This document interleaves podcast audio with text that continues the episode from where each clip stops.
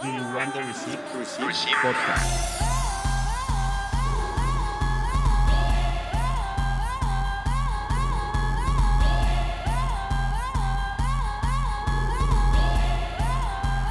Capítulo 15.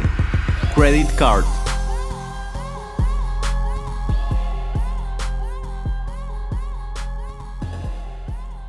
Bill Print ya no era más Stock Socks. Solo quedaba su nombre en la memoria de Rancia Scrotip, quien se acercaba a su domicilio para recogerlo. Hello, estoy afuera, dijo Rancia por su celular y presionando el claxon. Ya bajo, gracias, respondió Bill Print. No te demores, afirmó Rancia, jugando con el volumen del auto mientras esperaba al extinto Stocks. Gracias por esperarme, dijo Bill ingresando al auto. ¿Stocky? ¡Wow! Cambiaste de look, pero me gustaba más el anterior. Aunque no te ves mal, sigue siendo hermoso, pero la próxima vez tienes que consultarme para probarlo, afirmó Rancia. Gracias, gracias. Un cambio de look no cae nada mal para el inicio de clases, afirmó Bill. De nada, pero no tienes por qué darme las gracias todo el tiempo, afirmó Rancia. ¿Lista? preguntó Bill.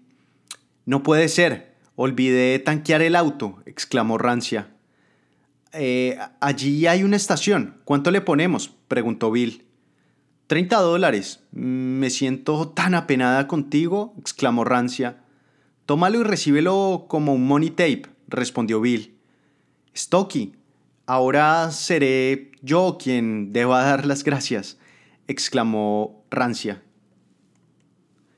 Tranqui, ya casi mm, un poco más y estamos tanqueados. Come mucha gasolina y hace poco ejercicio, afirmó Bill. Desde que dejó de funcionar el hemisferio eléctrico, supongo. Entonces resolvieron en la fábrica que era un híbrido, dijo Rancia.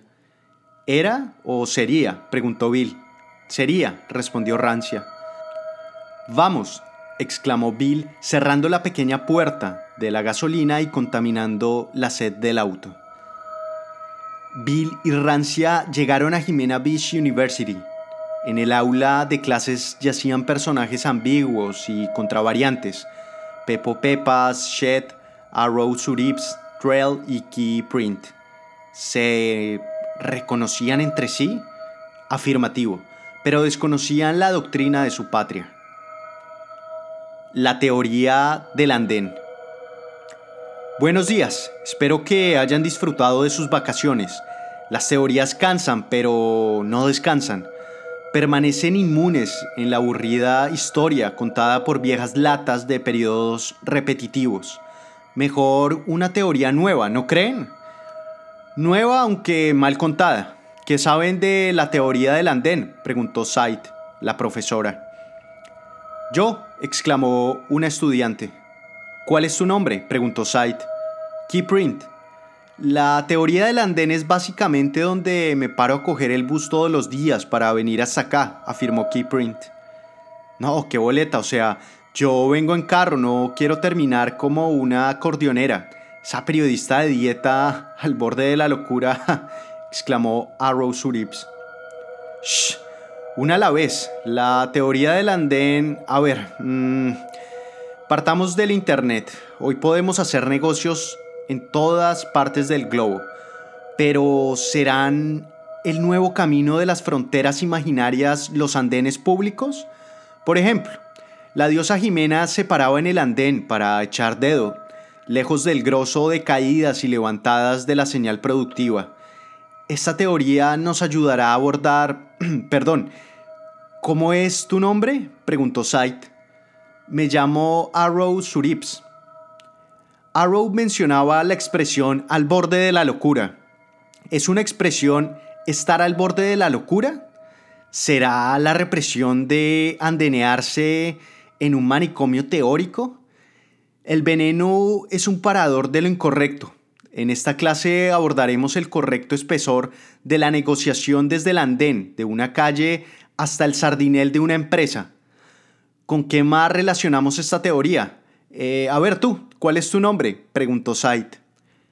Soy Pepo Pepas y mm, considero a la pobreza como la posible causa de mm, desembocar en las vertientes de los andenes. Eso me gusta, que participen. Pepo tiene razón, el andén puede ser el escampadero de un hueco económico, pero también puede ser el inicio de una gran idea. Y cuando digo gran idea no los estoy induciendo a que empiecen una microempresa entre los microbios de la calle, porque esos microbios podrían llegar a ser las membranas del dinero. Mitocondrias sin escape. Un andén es más que un paradero de buses. Tampoco les voy a venir con el cuento del trabajo más viejo del mundo.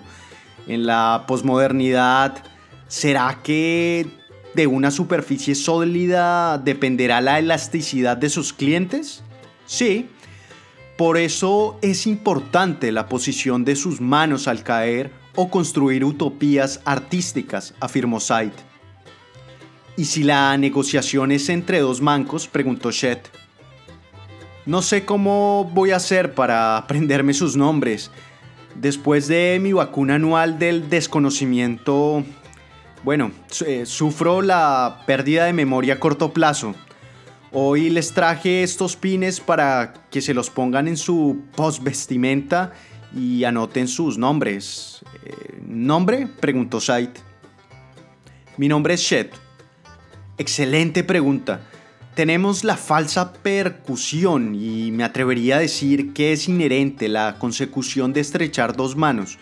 Lo anterior no puede simbolizar el cierre de un atractivo negocio, dijo Said. ¿Por qué? preguntó Shed. Allá voy. Un negocio unitario es la solidaridad individual. O sea, es decir, cortejear el éxito propio. Entonces, la negociación entre dos mancos sería la negación del mercado común y el asfalto ñeco, respondió Said. Por tanto, las extremidades componen la desfachatez urbanística monetaria, dijo Trellprint. Gracias por tu intervención, mm, Trell, pero no podemos tomar las extremidades las, perdón, las extremidades como una variable puesto que seríamos excluyentes. La exclusividad del peatón no puede ser machacada en la posteridad de un carril de bicicletas. Se deben respetar las márgenes de cada ciudadano, siendo incluyentes, partiendo desde las sillas de ruedas, los coches de bebés, kioscos, etc. La teoría del andén en definitiva equivale a 3 metros por la muestra de cada habitante. Así que ya entrados en gastos, esta teoría es el costo de un accidente, afirmó Said. ¿El Estado siempre responde por estos accidentes? preguntó Rancia. La teoría andenística es un negocio redondo, mueve millones de dólares. Una criptomoneda no se puede recoger del suelo, respondió Said. Ahí sí tengo que refutar, profe, porque no es solo digital, también es física. Claro que puede recogerse, afirmó Rancia. No hay ningún accidente mientras siga aplastando el dólar. ¿Alguien vio algo? No. Entonces la pregunta está mal formulada. El Estado es testigo y puede responder. ¿Pero quién cubre los gastos del abogado? preguntó Said. La licitación, afirmó Pepo Pepas. El contratista, respondió Rancia. Los cogí mal parqueados. ni la licitación ni el contratista. Los gastos del abogado equivalen a la sumatoria de la muestra de habitantes dividido por los suicidios de metro. Entonces, no importa si el andén es alto o bajo. La simetría entre el botón de entrada al parqueadero debe ser la salida al estirar la mano y atravesar por la ventana varias propuestas. Elegir entre el nudo de la corbata, la dimensión de la cremallera o la fibra óptica del brasier, afirmó Said. ¿Cuál debería ser la estrategia de la competencia para romper ese negocio? preguntó Pepo Pepas. La etimología de la palabra competencia destroza el negocio solo con mencionarla. ¿Cómo?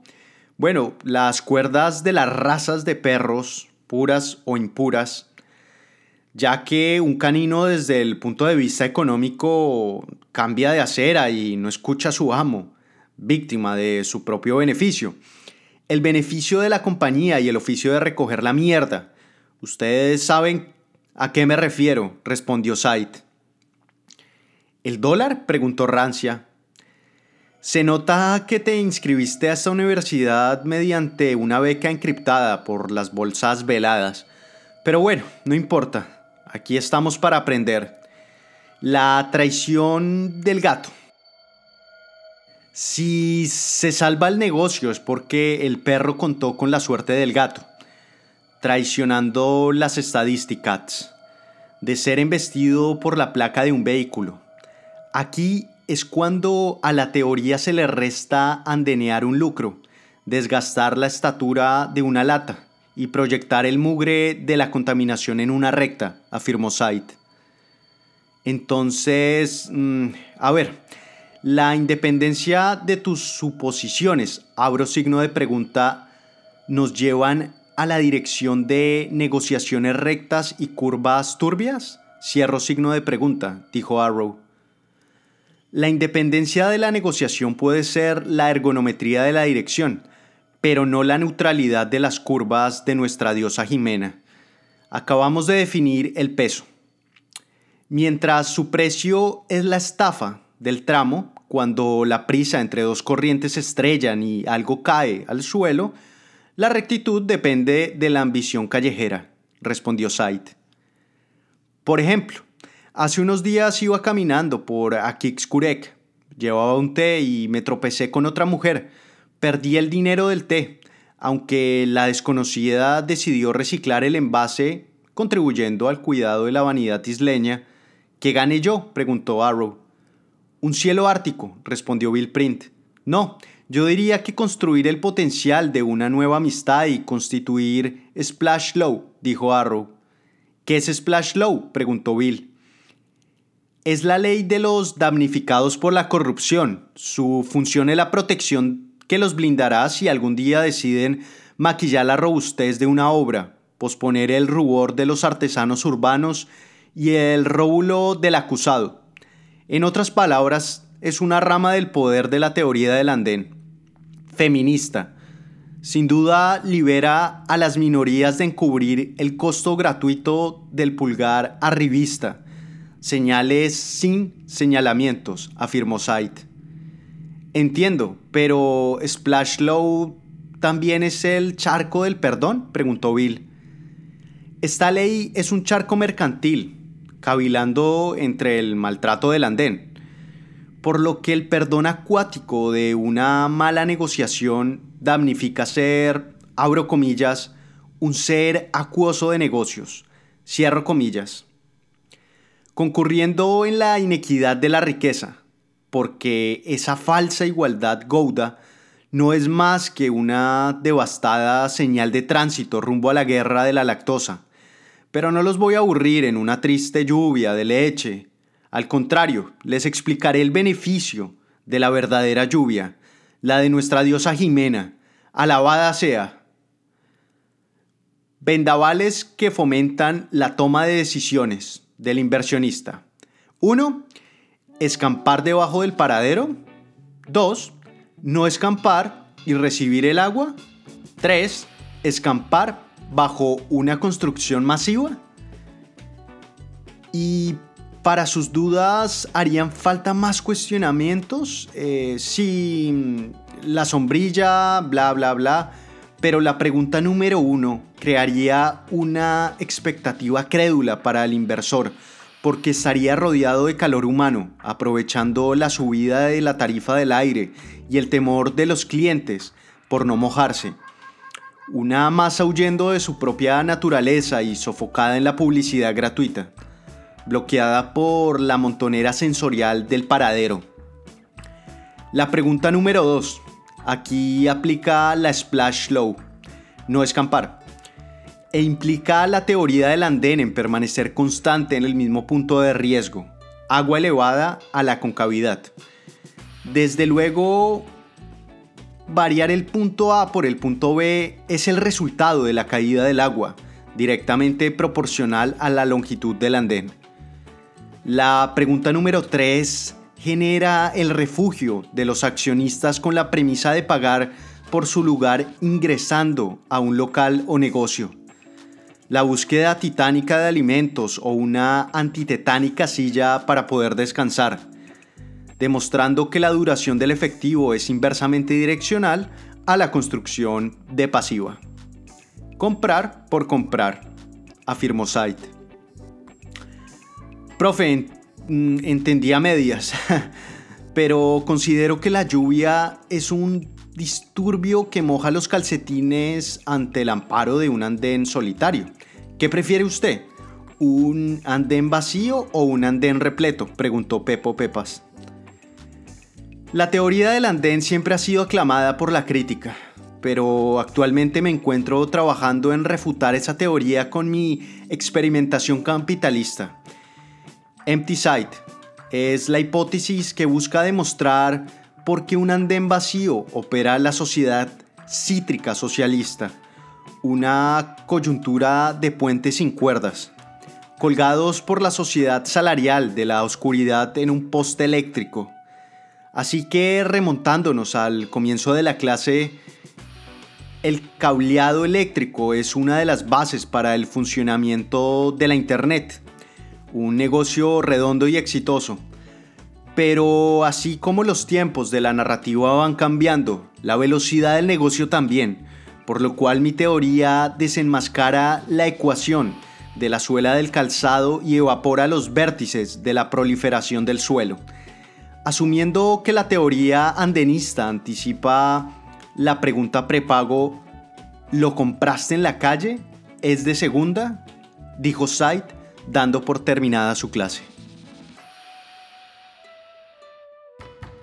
Sex Workers Station Podcast.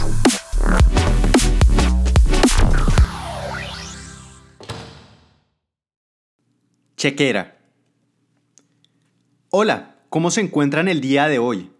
En la escuela de negocios no solamente filtramos la cantidad de estudiantes, además fijamos sus prioridades pues uno de los principales objetivos es convertirlos en buenos negociantes, los mejores negociantes.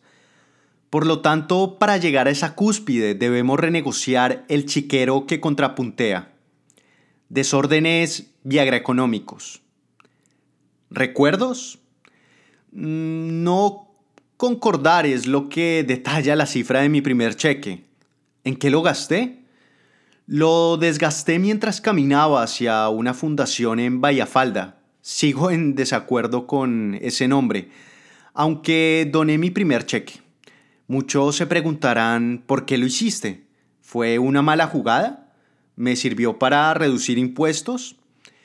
Es un gesto humano que lo pude comprobar en la satisfacción de mis clientes, pero son ustedes, mis estudiantes, quienes contribuyen en ese continuo aprendizaje y espero que se aprendan mi nombre, Stup.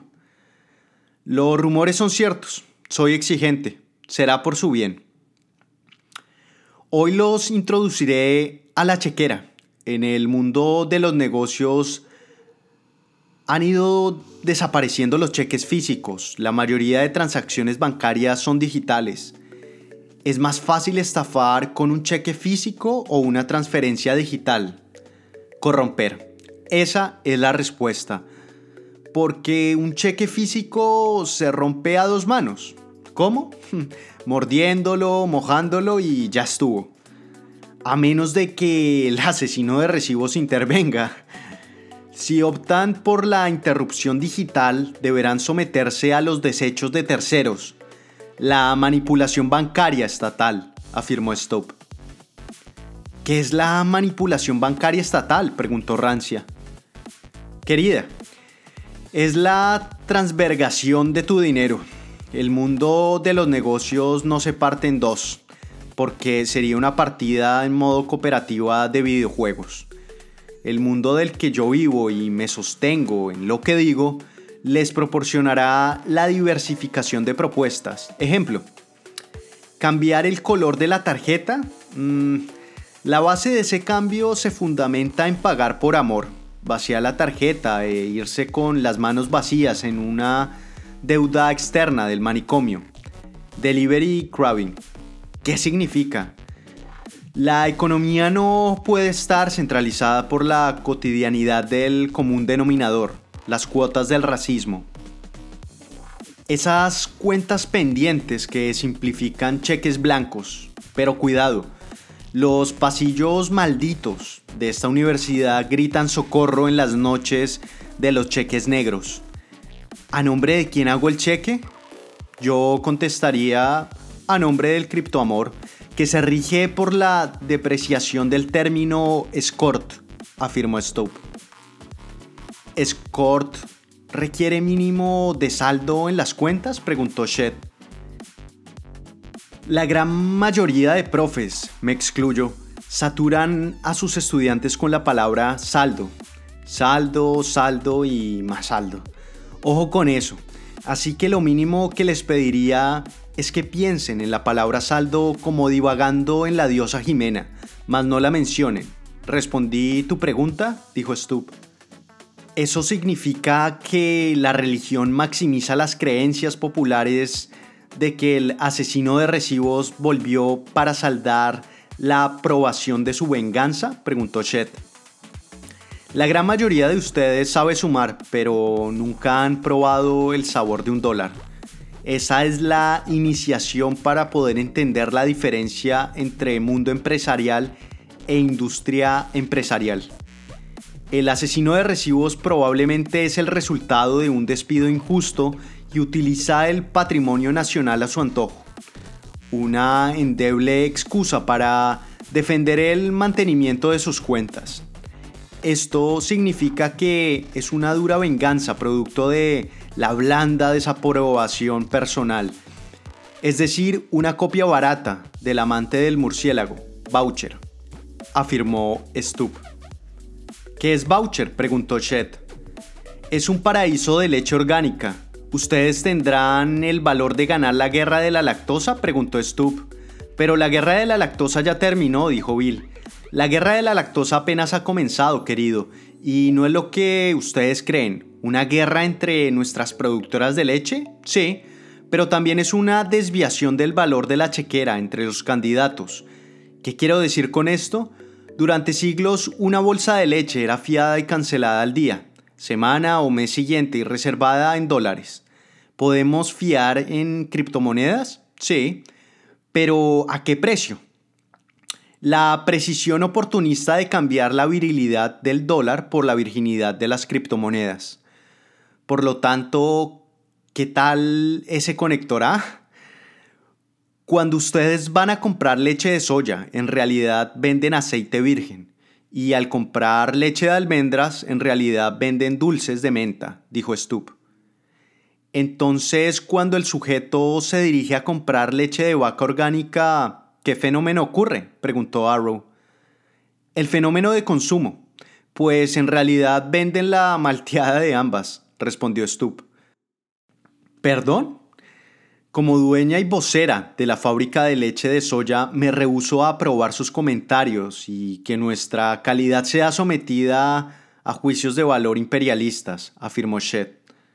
Sí, y en mi caso, la leche de almendras es baja en grasa y va contra todo pronóstico de, de colorar las tarjetas de nuestros clientes, dijo Pepo.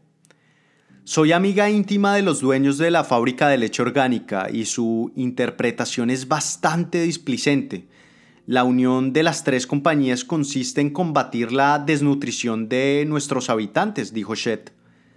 Shed, Pepo, Respeto su lugar en nuestra isla, pero no pueden dejarse desbancar por la criptochequera política de Risk y hacerse los de la vista gorda, afirmó Stubb.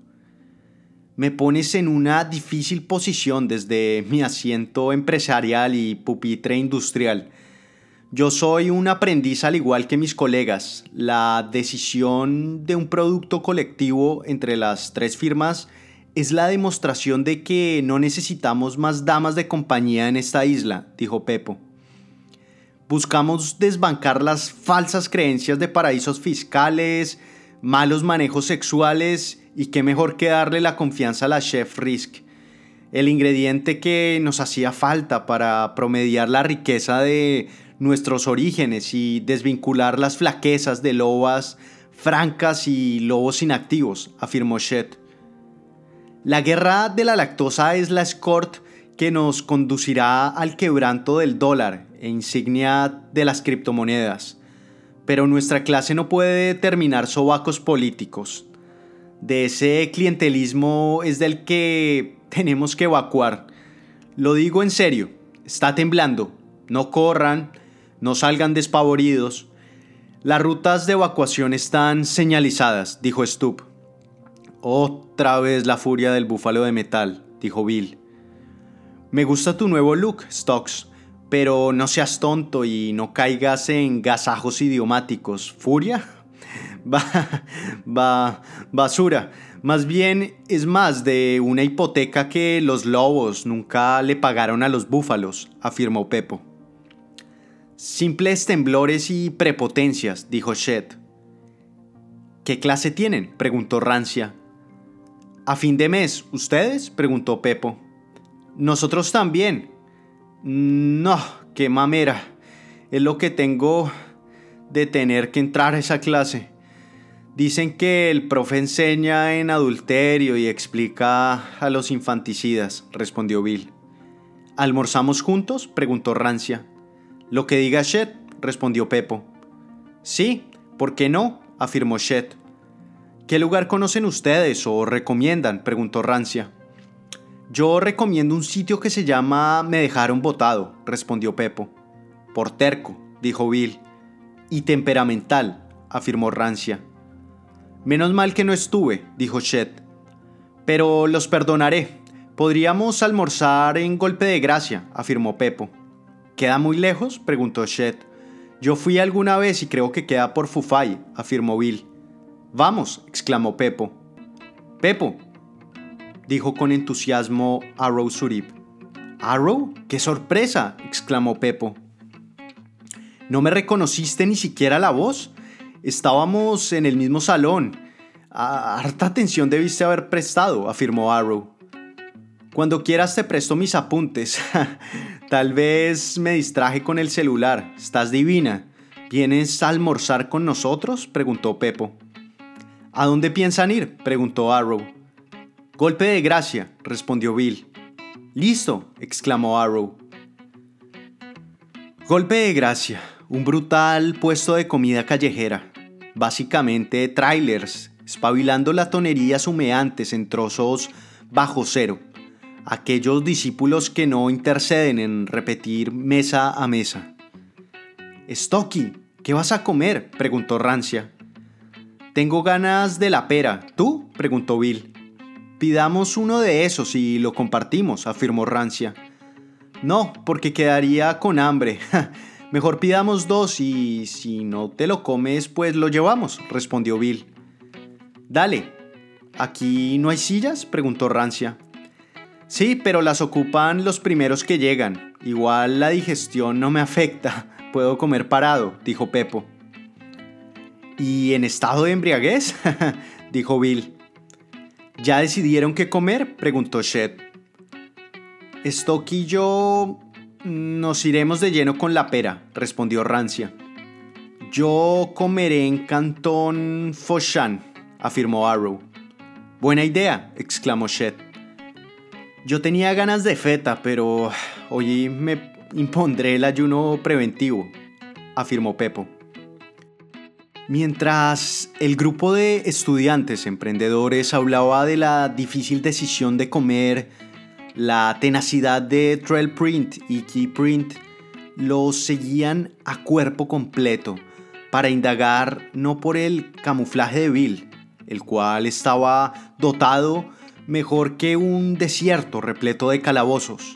Eran esclavos de la tarea encomendada por Jimena. Buscaban pistas del nuevo producto o estrategia de la competencia. Disimula, exclamó Trell.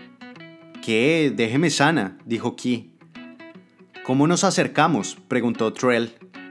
Así nos acerquemos, no se van a dar cuenta. Mira la montonera de gente. Más bien, ¿qué comemos? preguntó Key. ¿Marsu? preguntó Trell. Me parece, exclamó Key. El grupo de cinco, Pepo Pepas, Shed, Bill, Rancia y Arrow Surips seguían conversando de la última clase, mientras que Trell y Key esperaban en la fila por su turno.